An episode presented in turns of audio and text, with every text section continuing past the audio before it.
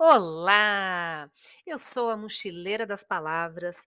Passei o ano quietinha, mas resolvi agora fechar o ano com uma viagem gostosa com o grande Carlos Drummond de Andrade. Trouxe uma leitura de um poema muito famoso, bem conhecido, mas que trata de um tema do qual todos nós passamos. Afinal de contas, quem não tem uma pedra no meio do seu caminho, não é mesmo?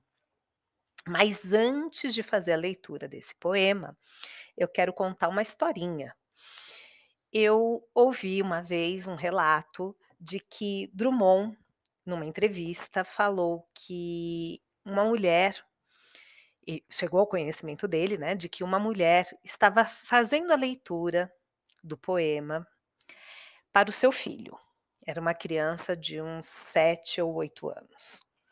E ela lia sorrindo. Né? Quando nós lemos para uma criança, normalmente nós falamos sorrindo. E a criança ficou meio indignada, falou: Mamãe, como você pode falar assim sorrindo? Você não está vendo o sofrimento da pessoa? É, isso é muito triste. E a, chegou ao conhecimento do Drummond e ele contou isso nessa entrevista, mas as pessoas não estavam dando muito crédito a essa história. Achavam que era um exagero, que ele estava querendo vender história, que jamais uma criança de 8 anos, de 7 anos, teria tamanha sensibilidade. Eu não duvidei, porque a minha filha, aos 6 anos de idade, veio com a interpretação de uma música que me chamou a atenção. Era, assim, uma música que para mim vinha tão no automático, eu começava a ouvir, cantava e eu não parava para prestar atenção na letra.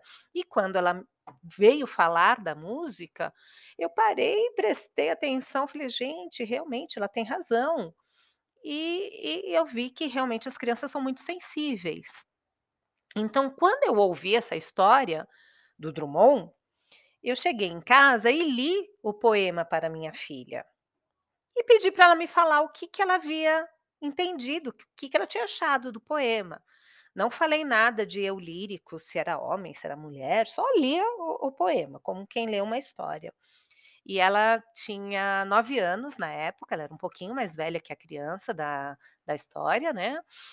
E ela falou para mim, ela falou assim: "Ah, mamãe, eu acho que essa pedra era uma mulher na vida de um homem". Foi foi isso. Então, eu admiro a sensibilidade das crianças, uma achei uma linda interpretação. Este ano eu consegui afastar uma pedra no do meu caminho, estou seguindo aqui agora minha viagem.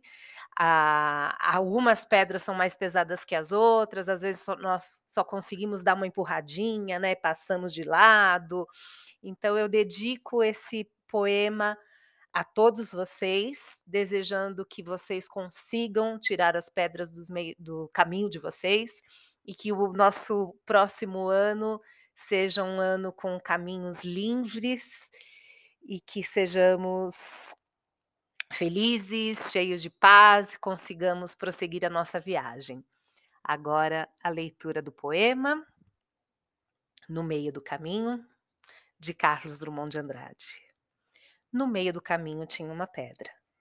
Tinha uma pedra no meio do caminho. Tinha uma pedra no meio do caminho. Tinha uma pedra. Nunca me esquecerei desse acontecimento na vida de minhas quetinas tão fatigadas. Nunca me esquecerei que no meio do caminho tinha uma pedra. Tinha uma pedra no meio do caminho. No meio do caminho tinha uma pedra. Gente, boas festas e mais uma vez um 2023 com muita paz, muita luz e sem pedras no meio do nosso caminho. Beijos no coração.